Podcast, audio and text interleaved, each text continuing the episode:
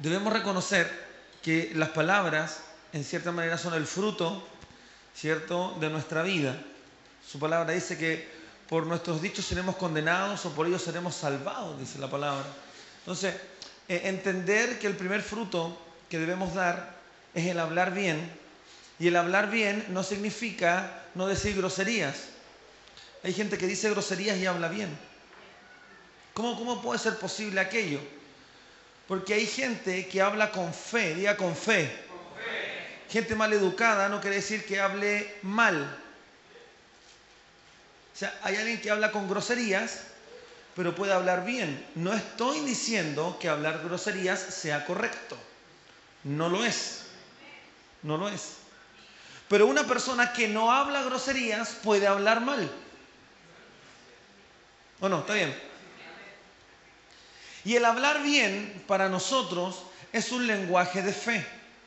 Cuando, cuando en nuestra vida nuestra forma de hablar empieza a cambiar y aquellas cosas que veíamos negativas, ya no las vemos tan negativas, sino que empezamos a ver que hay un, hay un propósito de Dios en medio de eso, hay algo que empieza a cambiar para bien. ¿Me dice amén? amén. Ahora, el fruto, poder hablar bien, es la consecuencia de lo que hay en un corazón correcto de la abundancia de nuestro corazón habla nuestra boca. Entonces, si, en su casa o en su relación matrimonial o en, sus relaciones interpersonales, constantemente usted está enfrentado a peleas, discusiones y divergencias, entonces algo de nuestro hablar no está siendo correcto. Si son pocas las personas que confían en ti, escuche bien, si son pocas las personas que confían en ti, quiere decir que lo que sale de tu boca no es digno de confianza. Entonces yo no le voy a contar un secreto de mi corazón o algo íntimo a una persona la cual sé que, lo, que puede mal utilizar mis palabras. ¿Vamos bien hasta ahí? Por favor, dígame. Entonces, cuando entendemos que tenemos que dar buen fruto, no es tan solamente cambiar nuestra forma de hablar, sino que conlleva también cambiar nuestra forma de pensar. Y cuando hablamos de cambiar nuestra forma de pensar, nos vemos sometidos a ciertas batallas y ciertas luchas que nos llevan por consecuencia a tener que tomar decisiones en nuestra forma de vivir. Quien no está dispuesto a cambiar, no está dispuesto a crecer. Quien no está dispuesto a cambiar, no está dispuesto a crecer. Entonces, llega un punto en que la palabra del Señor que usted recibe cada día se ve enfrentada a su realidad. Y esa realidad tiene dos caminos. O da fruto o no da fruto. No hay más. O tomamos la palabra que cae sobre buena tierra y damos fruto y empezamos a cambiar nuestros pensamientos, nuestras palabras y nuestro mal hablar y cambiamos nuestra dirección de vida o seguimos haciendo lo mismo que hemos hecho por 15, 20, 8, 10, tres años y seguimos viviendo como nosotros queremos vivir, lamentablemente que cuando tomamos alguna de las dos decisiones vamos a tener dos consecuencias distintas. El libro de Hebreos capítulo 6 versículo 12, no lo busqué, ya lo leímos semanas atrás, dice, si el Señor que manda su lluvia sobre la tierra da fruto provechoso, esta tierra es ciertamente bendecida. Pero si la tierra da espinos y abrojos, está próximamente a ser maldecida. Entonces, todos los que estamos acá recibimos una sola palabra, la misma palabra. Nadie está escuchando algo distinto de lo que está diciendo mi voz. Todos están escuchando lo mismo. Pero hay personas en las cuales va a producir un fruto y en otras va a producir otro fruto. Ahora, aquel que produce el fruto al 30, al 60 y al 100 por uno, la palabra dice que aquel es buena tierra. Aquel que oye y entiende la palabra y pone por obra, ese da fruto. Mateo capítulo 13, verso 23. Es decir, que nuestra vida se ve reflejada por las palabras que escuchamos. O sea, si yo estoy en un lugar en el cual no recibo palabra de Dios y no recibo una palabra de fe, va a llegar el momento en que cuando llegue la crisis, cuando llegue la prueba, cuando llegue el momento de la decisión, lo más probable es que tome decisiones amparadas en base a mis miedos, en base a los temores, No voy a hacer cosas que debiera hacer y voy a hacer cosas que no debiera hacer. ¿Vamos bien hasta ahí? Dígame amén.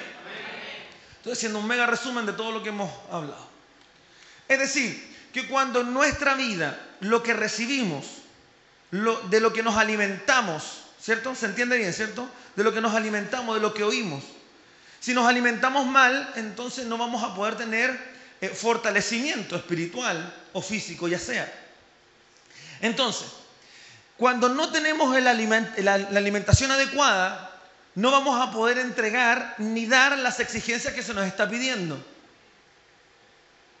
Entonces, cuando el Señor venga a buscar algo de nosotros, que todos debemos tener algo que entregar, todos debemos tener algo que entregar. Cuando el Señor venga a buscar algo de ti, ya sea como la higuera o como los talentos, dice la palabra del Señor, que el, que el, dueño, el Señor le entregó talentos y se fue por mucho tiempo.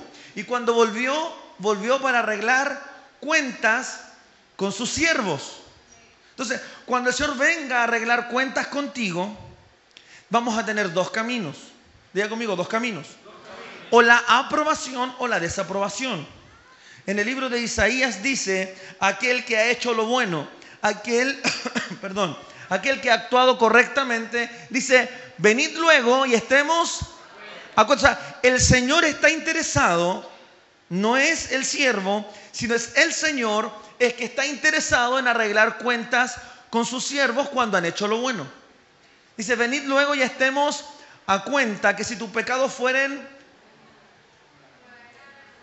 Todos los pentecostales, por favor, ayúdenme, ¿cierto? Y si fueren rojos como el carmesí, como la blanca lana, ¿cierto? Salió todo el punto de predicación que tenemos dentro. Ahora, el Señor es el que está interesado. Él está interesado en arreglar cuentas con aquellos que hacen lo correcto. Ahora, ¿qué ocurre, pastor? Yo ya estoy haciendo lo correcto. Desde un tiempo a esta parte, desde que empecé a escuchar la palabra del Señor, decidí estar en su casa durante las siete semanas y han habido cambios en mi vida, pero pareciera ser de que algo me falta para poder obtener el resultado. Ya, Pato, yo ya, yo ya lo entendí. Yo, ya entendí la palabra, la escuché y la entendí. Quiero dar fruto, pero pareciera ser de que hay algo que me falta porque no obtengo los resultados que quisiera. Sigo siendo humillado, sigo siendo pisoteado, mi matrimonio sigue con problemas, mi familia sigue con problemas, sigo con los problemas matrimoniales, sigo con los problemas financieros. Eh, pastor, pero, pero yo quiero cambiar. Yo quiero dar una milla extra. No sé cuántos de los que están acá en esta mañana podrían decir, yo, siempre he tratado de hacer lo correcto, pero hay algo que me frena. Hay algo que me impide llegar a la estatura que yo quisiera llegar. Hay algo que me impide orar como me gustaría hacerlo, congregarme como me gustaría hacerlo, ofrendar como me gustaría hacerlo, diezmar como me gustaría hacerlo. Y si tengo toda la intención, pero hay algo que me falta. No sé a cuánto le estoy predicando en esta mañana. Entonces, si, tú eres alguna de esas personas que algo les falta, hoy día te traigo una palabra de parte del Señor que sé que va a bendecir mucho nuestros corazones. ¿Alguien dice amén? Quise ponerle a esta, a esta prédica fruto por planificación. Fruto por planificar. Entonces, ahora sí vamos al libro de Lucas capítulo 14, verso 25. Y hoy día sí tengo que respetar el tiempo, así que vamos a ir muy rápido. Así que si va a tomar nota, hágalo rápidamente. Lucas capítulo 14, el versículo 25, dice así la palabra del Señor. Grandes multitudes iban con él y volviéndose les dijo, si alguno viene a mí y no aborrece a su padre y madre y mujer e hijos y hermanos y hermanas y aún a su propia vida, y ahí tendría que haberle puesto y aún a su propia suegra, no puede ser mi... Debiera estar ahí, pero no está. Pero debiera estar. Y el que no lleva su cruz y viene en pos de mí, tampoco puede ser mi discípulo. Porque ¿quién de vosotros queriendo edificar una torre no se sienta primero y calcula los gastos? A ver si tiene lo que necesita para acabarla. No sea que después que haya puesto el cimiento y no, y no puede acabarla, todos los que vean comiencen a hacer burla de él diciendo, este hombre comenzó a edificar y no pudo y no pudo acabar. ¿O qué rey al marchar a la guerra contra otro rey no se sienta primero y considera si puede hacer frente con diez mil al que viene contra él con... ¿Con cuánto? Y si no puede, cuando el otro está todavía lejos, le envía una embajada y le pide condiciones de paz. Así pues, diga conmigo, así pues. Cualquiera de vosotros que no renuncie a todo lo que posee, no puede ser mi discípulo. Si hay una escritura que necesitamos tener un poco de conocimiento para poder interpretarla, es esta. Le pregunto yo, ¿qué tiene que ver aborrecer padre y madre, calcular para edificar una torre, negociar condiciones de paz y dejar todo lo que poseo en común? Son cuatro temas distintos. ¿O no?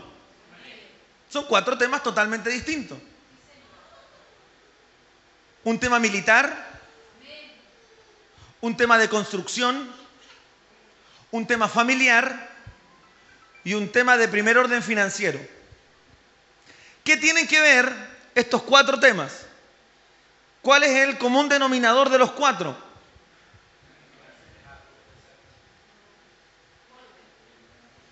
Podríamos decir orden, podríamos decir planificación, prioridad. ¿Alguien más tiene alguna otra, algún común denominador que pueda haber en esto?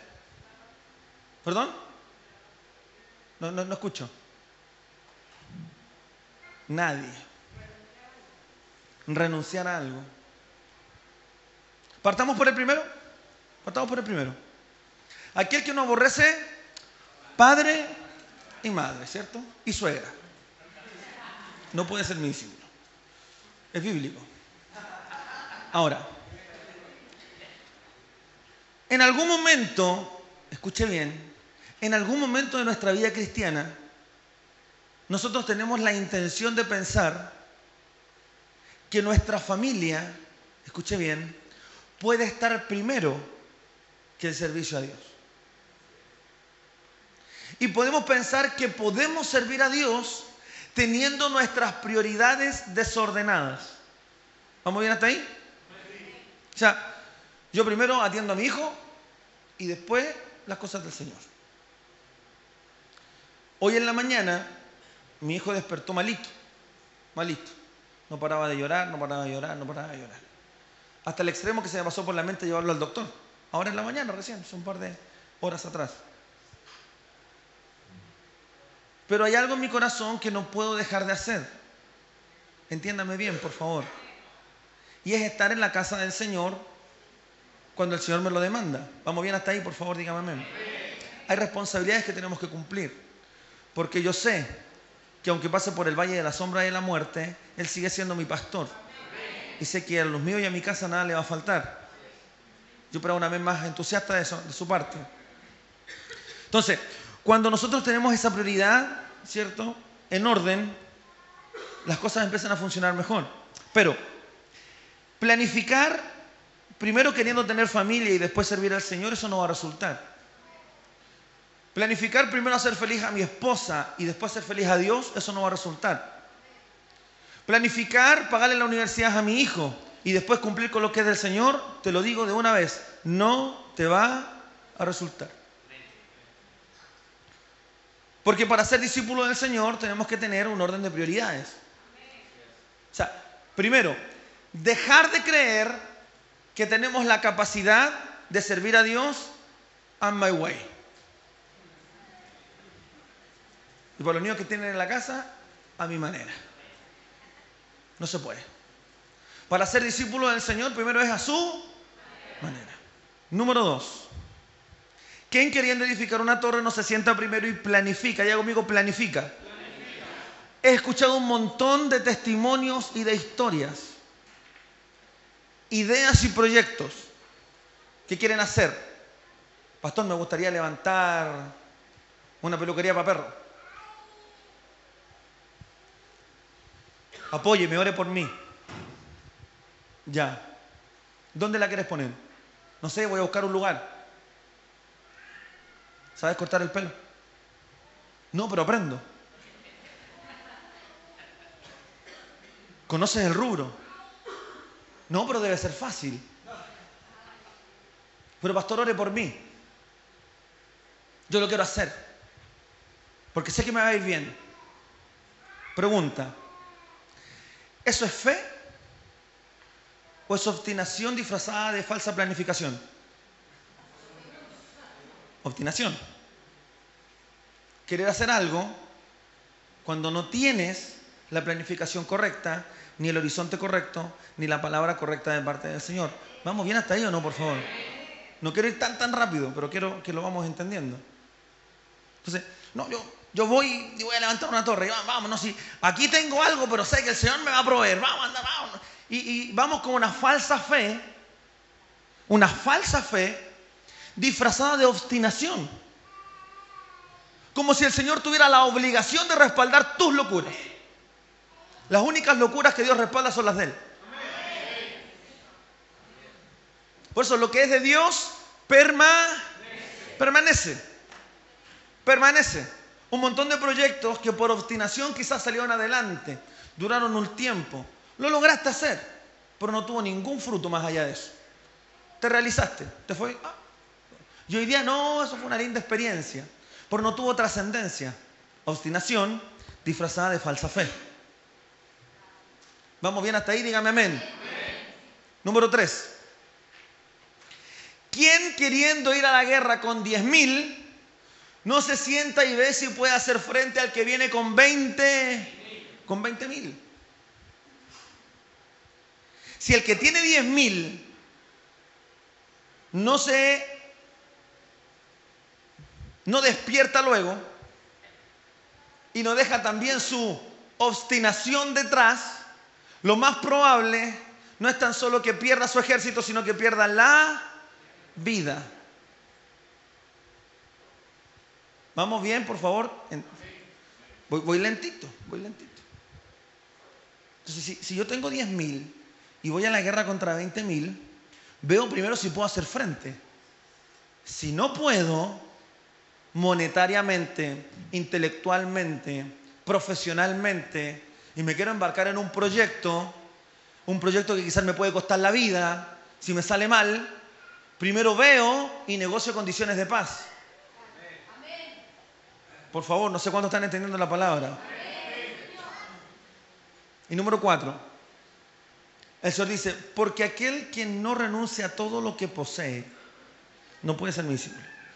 Cuatro condiciones que impiden ser discípulo del Señor. Pero las cuatro, hoy día las quiero resumir en una sola. Todo lo que posee, aquel que no renuncia a todo lo que posee,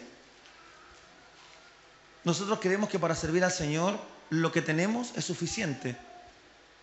Nada de lo que tenemos es suficiente. Nada. Las cuatro condiciones tienen algo en común y se llama obstinación. Querer servir al Señor my way, a mi manera. Obstinado. No te va a resultar, te va a ir mal. Te vas a decepcionar del pastor, te vas a desilusionar de los líderes, te vas a desilusionar de la iglesia, porque no lo hiciste conforme al orden correcto. Pastor, me quiero casar, me quiero casar, me quiero casar, me quiero casar. Te va a ir mal. Qué pesado el pastor. Pero por algo el Señor, primero, lo primero que el Señor nos dice a nosotros, tenemos que corregir nuestra forma de hablar. Cosa que cuando alguien nos diga algo que está en contra de lo que yo deseo, podamos discernir si es de Dios o no. Hoy ya está un poquito más densa la prédica, ¿verdad que sí? Un poquito más. Es que, hay veces que, nosotros no. Es que, yo sé que me va a ir bien, pastor. Yo sé, lo siento, lo siento. Yo siento que es mi momento. Tengo la plata, pastor. ¿Tener el dinero para un proyecto es señal de que el Señor está contigo? Obstinación. Querer construir una torre y no tener todo planificado obstinación. Seguiste con tu torre y fuiste a la guerra. Aún tienes tiempo. Si empezaste un proyecto y te das cuenta a la luz de la palabra que no lo vas a poder terminar, y aún te estás embarcando, aún tienes tiempo, dice su palabra. Porque si te das cuenta que vas a ir a pelear con 10 mil y vienen contra ti con 20 mil, estás a tiempo de negociar condiciones de, de paz. Es más densa esta palabra porque es un nivel un poquito mayor, hermano. Porque a todos nos gusta el fuego, a todos nos gusta recibir una palabra así poderosa y que podamos llorar, pero hay veces que el Señor quiere también empezar a desarrollar nuestro, nuestra forma de pensar, de razonar. No es todo sentimiento. Toque a alguien y dice, no es todo sentimiento. No es todo sentimiento. Hay que razonar un poquito. Y aquel que no renuncia a todo lo que posee y lo único que poseemos nosotros es obstinación. Aquel que no renuncia a su obstinación.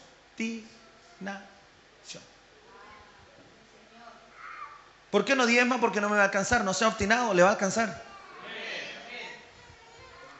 ¿Por qué no es más generoso con la obra? Porque si me falta para la vida, no te va a faltar. No sea obstinado. Renuncie a lo poco que tiene. ¿Quieres ser discípulo del Señor? A los discípulos del Señor nunca les falta nada. ¿O queremos ser discípulos del Señor on my way? No se puede. No se puede. No puede ser mi discípulo. Lo dice el Señor, no lo digo yo. Vamos bien hasta ahí, por favor, digamos un fuerte amén. Estos, cuatro ejemplos tienen algo en común. ¿Qué quiere decir lo, que vimos ayer, lo que vinimos a la oración ayer? ¿Cuántos se fueron bendecidos ayer de la oración? Tremendo. Mi parecer, mi parecer. Quien planifica para la victoria siempre pone a Dios como la opinión principal del asunto. Quien se prepara para la victoria siempre pone a Dios como la opinión principal del asunto.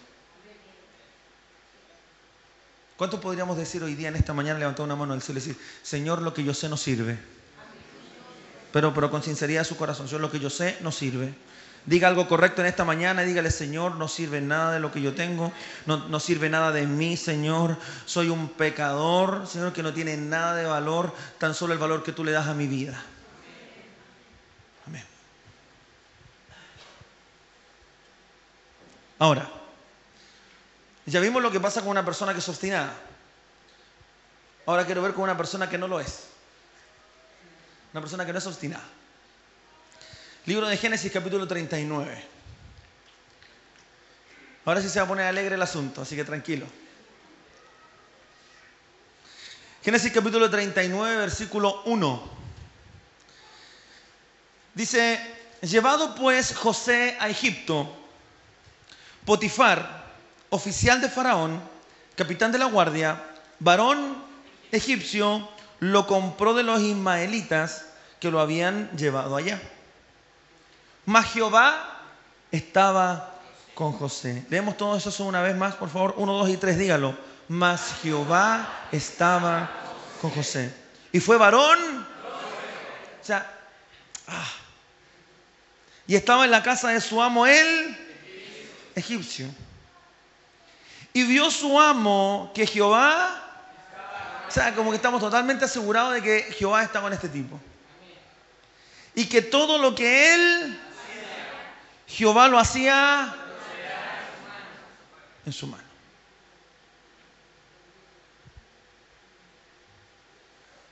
Verso 19, en el mismo capítulo. Y sucedió que cuando oyó el amo de José las palabras de su mujer, le hablaba diciendo, así me ha tratado tu siervo. ¿Se recuerda el episodio de la esposa de Potifar con, con José? ¿cierto? Así me ha tratado tu siervo, era mentira. Se encendió el furor de Potifar. Y tomó su amo a José y lo puso en la, en la cárcel, donde estaban los presos del rey, o sea, en Capuchino, ¿cierto? En Punta Peuco, en la una cárcel VIP. los presos del rey. No está en Colina 1, por hermano. Está en cárcel VIP, los presos del rey. Porque aunque estemos presos, nos tocan las mejores cárceles. Otro día, otro día hablamos de eso. Está donde estaban los presos del rey, estuvo allí en la cárcel, pero Jehová estaba, oh Dios mío, hasta en la cárcel Jehová puede estar contigo. Te pueden vender y Jehová está contigo. Puede estar en tierra extranjera y Jehová está contigo. Esta es una palabra para todos los que han llegado a Chile, hermano. Que no importa dónde tú hayas llegado, si Jehová está contigo, te va a ir bien. No importa que hayan vendido tu tierra, a no ser si a quién le estoy hablando en esta mañana, no importa lo que haya pasado en tu país, lo, lo importante es lo que pasa contigo. Porque si Dios está contigo, Él va a prosperar todo lo que esté en tu mano. Pero si Jehová está contigo, es señal de que hemos dejado atrás la obstina, hemos dejado atrás la obstinación. Cuando, cuando, cuando, cuando vamos a la guerra, cuando vamos a la batalla, cuando queremos conquistar un proyecto, lo primero, hermano, lo primero, lo primero, primerísimo, que tú y yo tenemos que tener claro es que nunca lo vamos a conseguir si Dios no está en medio del asunto.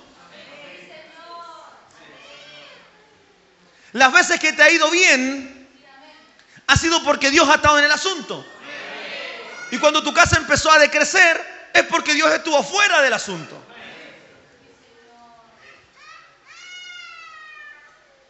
Pero Jehová estaba con José. Jehová estaba con José. Jehová estuvo con José cuando lo vendieron. Jehová estuvo con José en la casa de Potifar. Qué tremendo.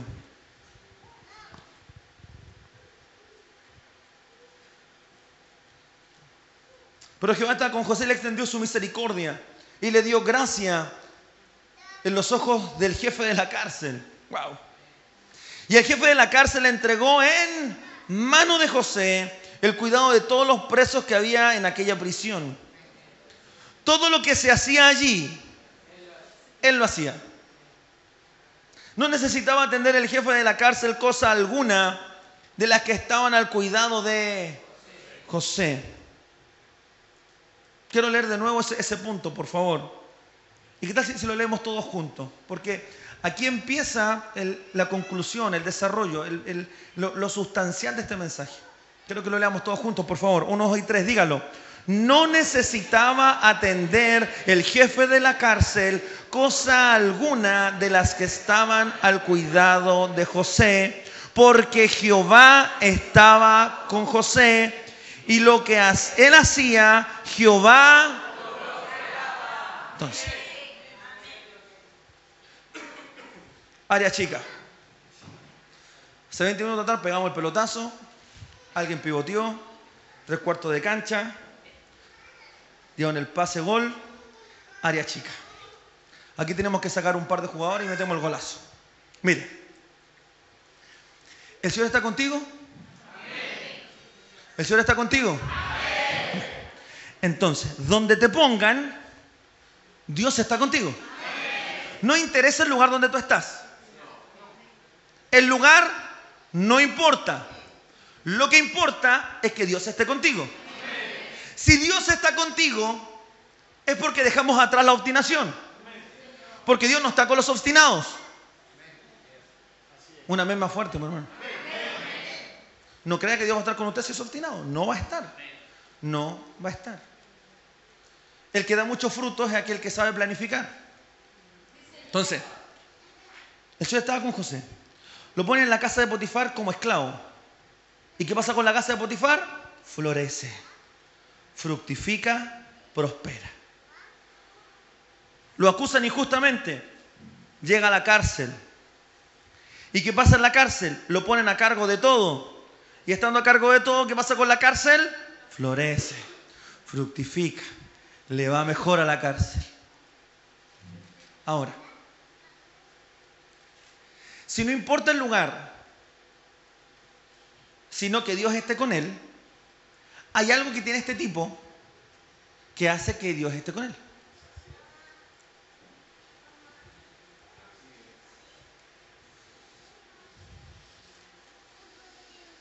No necesitaba atender el jefe de la cárcel cosa alguna de las que estaban al cuidado de José, porque Jehová estaba con José.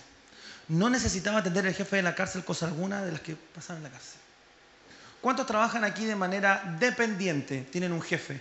Por favor, levánteme su mano. Deje su mano en alto, por favor. Haga un esfuerzo un segundito. ¿Cuántas veces tu jefe, o sea, a quién es el jefe nunca le tiene que decir lo que tiene que hacer? Deje su mano arriba. Si nunca el jefe te tiene que decir nada y tú eres un trabajador eficiente. ¿Cuántos se quedan más allá del horario que está su contrato? Por favor, deja tu mano arriba. ¿Cuántos merecen un aumento de sueldo? Siendo honestos. Aleluya.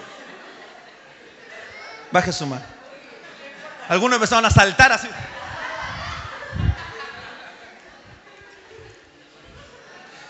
Si yo te preguntara por qué mereces el aumento,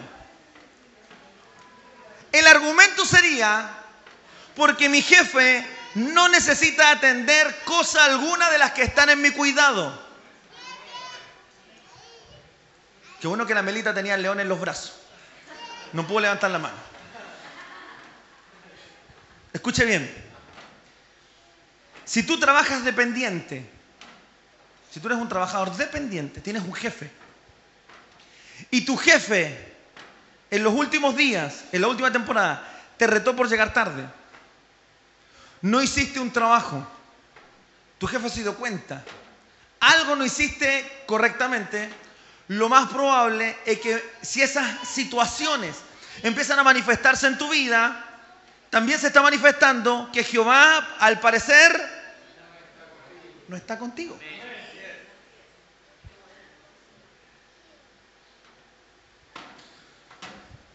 Me siento muy lejos. Por favor, ayúdame. Vamos a piedricar los últimos 12 minutos. Mire, si alguien necesita ser parte de tu trabajo, es señal de que Dios, al parecer, dejémosle paso a la duda, no estaría contigo. Pero si tú eres un trabajador eficiente, que siempre le dan más trabajo del que está contratado, es porque en ti se está manifestando una condición. Y es que Dios está contigo. Si somos eficientes en lo que hacemos, vamos a tener otra mente. Aquellos que sacan la vuelta. ¿Cuántos en los trabajos? Yo, sé, yo sé que usted no lo hace, hermano, yo sé que usted no lo hace. Pero ¿cuántos tienen compañeros que sacan vuelta? Esperan que otro lo haga.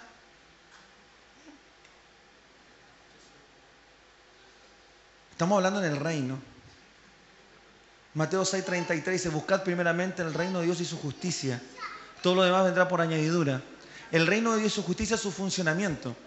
¿Cómo funciona el reino? El reino funciona con gente que hace más de lo que le piden. El reino funciona con gente que no es necesario que estén encima de ellos para ver si hicieron lo que tenían que hacer. Jehová está con aquellas personas que son diligentes y no negligentes. Tus planificaciones van a dar resultado el día que empecemos a ser diligentes con lo que tenemos hoy. aquella persona que dice, voy a construir una torre, voy a hacer un proyecto, voy a iniciar un negocio, pero donde está, está tirando currículum para otro trabajo, te va a ir mal, viejo, te va a ir mal.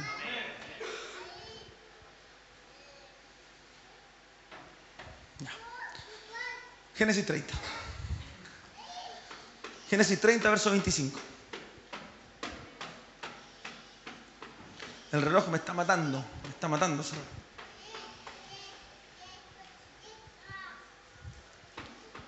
Génesis capítulo 30, verso 25 dice así.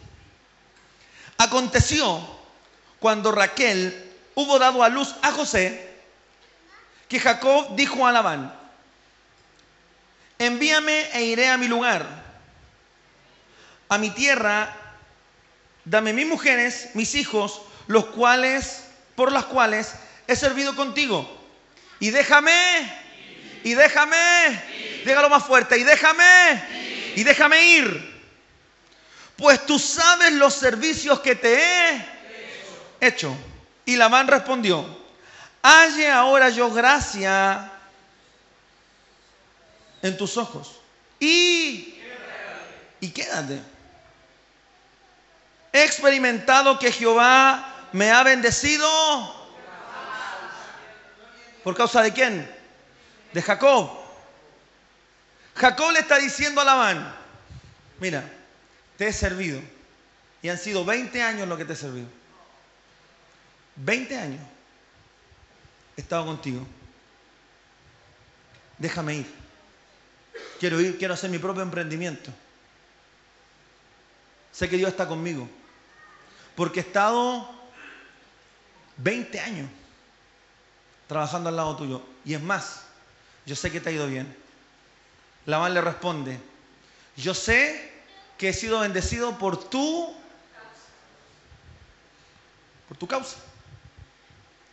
Y dijo, señálame tú.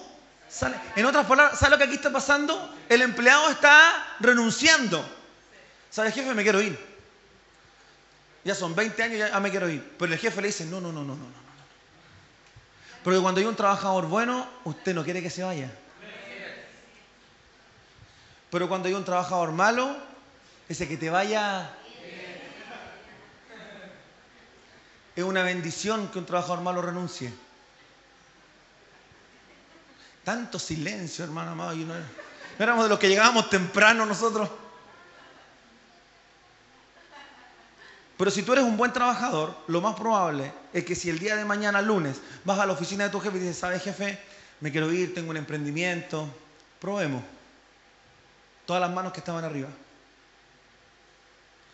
Si tu mano que estaba arriba tienes el carácter de ir donde tu jefe y decirle, ¿sabes jefe? Me quiero ir quiero renunciar, quiero tomar otro trabajo. ¿Qué te va a decir tu jefe? ¿Que te vaya bien? ¿O te va a decir, no, no, no, no, no te vayas? Dime cuánto quieres ganar. No es Jacob el que le está diciendo, quiero ganar tanto. Sino es Labán, el jefe, que está diciendo, ¿cuánto quieres? ¿O estamos mal? ¿Está bien, cierto? Está bien. Dime, señálame tu salario. Y yo lo daré. Y él respondió, tú sabes cómo te he servido. ¿Y cómo ha estado tu ganado? Conmigo. Porque poco antes de mi venida, porque poco tenías antes de mi venida, y ha crecido en gran número. Y Jehová te ha bendecido con mi llegada. ¡Wow! Ahora, ¿Cuándo trabajo? ¿Cuándo trabajaré también por mi propia casa? Pregunta. Cuando tú llegaste al trabajo donde tú estás, ¿fuiste un trabajador más? ¿O Dios bendijo tu empresa por tu llegada? Porque hoy día yo le vengo a hablar a aquellas personas que pretenden dar mucho fruto. Pues esta prédica es un poco más densa es un poco más espesa, porque tiene mucha más sustancia. Porque lo que te estoy diciendo es que si no eres fiel en lo poco, no vas a poder ser fiel en lo, en lo mucho. Lo poco para Dios es lo que hoy día tienes en tu mano. Entonces, si los trabajadores que están en una empresa, ninguno se destaca, oiga bien, ninguno se destaca, ninguno va a recibir aumento. Pero si hay uno que se destaca sobre el resto, a ese van a ascender.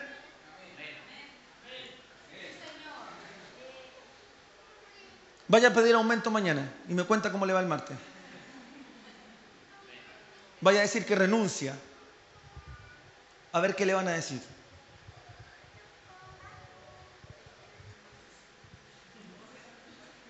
Próximamente aquí no habrían diezmo, hermano. Puro finiquitos nomás. Porque tenemos la mentalidad de que trabajar es asistir al trabajo. Entonces, queremos planificar nuestros propios proyectos personales. Quiero emprender. Pero en la empresa donde nosotros estamos, llevamos tres, cuatro, cinco meses, un año, dos años y estamos hasta aquí. Y empezamos a tirar currículum. Para que me encontraran en otro trabajo donde pueda ganar 100 mil pesos más. no es el orden correcto. Jacob estuvo con el mismo empleador durante 20 Y este empleador, si había un empleador negrero, si había un empleador malo, era este. Uno que era aprovechador, era este. El primer contrato era a plazo fijo por siete años. Siete años, contrato a plazo fijo, con sueldo, con todo. Siete años, vamos. ¿Qué pasó al séptimo año? Lo estafó el empleador. Le prometió carne y le dieron otra, otro salario, que no era el que le habían prometido, le habían prometido a la linda y le dieron la de lindos ojos.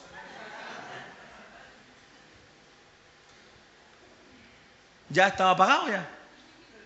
Entonces, el trabajador, el buen trabajador, que alguien diga amén, acepta un segundo contrato por siete años más, bajo las mismas condiciones laborales paupérrimas que tenía. El tema no es el trabajo, el tema no es la empresa, el tema no es el jefe, el tema es que Dios está contigo.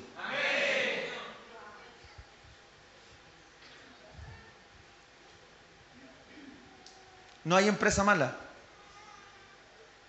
Porque un buen trabajador nunca va a quedar sin trabajo. ¿Me estoy dando a entender? Porque el Señor te ha bendecido a causa de mi llegada. O sea, que, el, porque a nosotros se nos ha predicado esto de otra manera. O sea, hay un hijo de Dios trabajando aquí. Aleluya. Y pone, y pone el celular en el escritorio, ¿cierto? Con la música ahí. Gloria al Señor, alabanza, ¿cierto? Aleluya. Reunamos a los compañeros para que haga una oración antes de eso, porque llegó un hijo de ese. Oremos antes de trabajar. Oremos. Este. Después que oramos a las 8 un cuarto, hermano, entramos a las 8, estamos orando a las 8 un cuarto. Ore, que hay que orar antes de trabajar, oremos. Después de la oración, ¿cierto? Un cafecito, un cafecito. Un cafecito, sí, para, para el frío. Y así empezamos. El horario de colación es de 1 a 2. No de 10 para la 1 a las 2.10. Yo, yo no sé si me estoy dando a entender. Pero usted y yo tenemos que ser gente distinta. O sea, cuando yo hablo, cuando su palabra dice que tú y yo tenemos que tener algo que entregar, no es tan solo aquí en la iglesia, pues, hermano. Aquí en la iglesia somos todos santos y tenemos aureola. La aureola tiene que brillar afuera en el trabajo, en el estudio. Ahí tiene que brillar la aureola. El esposo con la esposa cuando está la puerta cerrada, ahí tiene que brillar la aureola.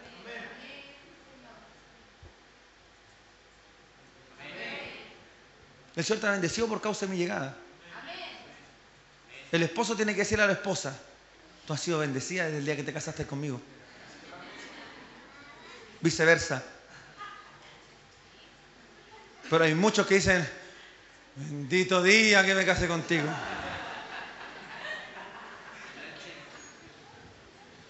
Y si eres empleador, el Señor te va a dar los mejores jefes. No gente tramposa, sino que gente limpia.